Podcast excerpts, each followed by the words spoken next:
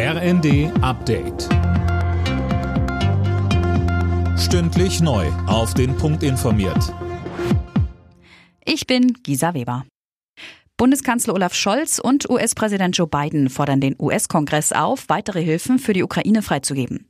Beide waren im Weißen Haus zur Beratung zusammengekommen. Scholz sagte im Anschluss. Das ist dann auch die richtige Botschaft an den russischen Präsidenten, dass seine Hoffnung vergeblich ist, dass er einfach nur lange genug warten muss, bis die Unterstützungsbereitschaft der Freunde der Ukraine in Europa, in Nordamerika und anderswo nachlässt, sondern dass die Ukraine weiter auf unsere notwendige Unterstützung rechnen kann.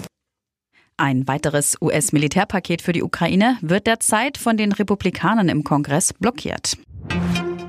Israels Regierungschef Netanyahu hat die Armee angewiesen, einen Plan für die Evakuierung der Zivilbevölkerung aus der Stadt Rafah im Süden des Gazastreifens auszuarbeiten. Er vermutet dort weitere Verstecke der Terrorgruppe Hamas und plant weitere Angriffe. Mit einem Zwölf-Punkte-Programm wollen Unionsfraktionschef Merz und sein Vize Dobrindt offenbar die deutsche Wirtschaft ankurbeln. Das berichtet das ARD Hauptstadtstudio.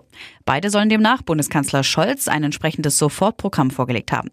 Unter anderem fordern sie, die Sozialabgaben auf 40 Prozent des Bruttolohns zu begrenzen und Überstunden für Vollzeitbeschäftigte steuerlich zu begünstigen. Das Maßnahmenpaket soll laut ARD Hauptstadtstudio in der kommenden Sitzungswoche in den Bundestag eingebracht werden.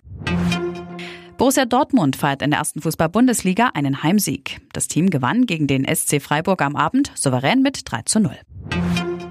Sowohl in der ersten als auch in der zweiten Liga haben Fanproteste für Spielunterbrechungen gesorgt.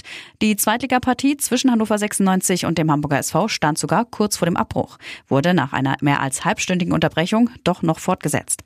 Die Fans kritisieren einen von der deutschen Fußballliga angestrebten Investoreneinstieg. Alle Nachrichten auf rnd.de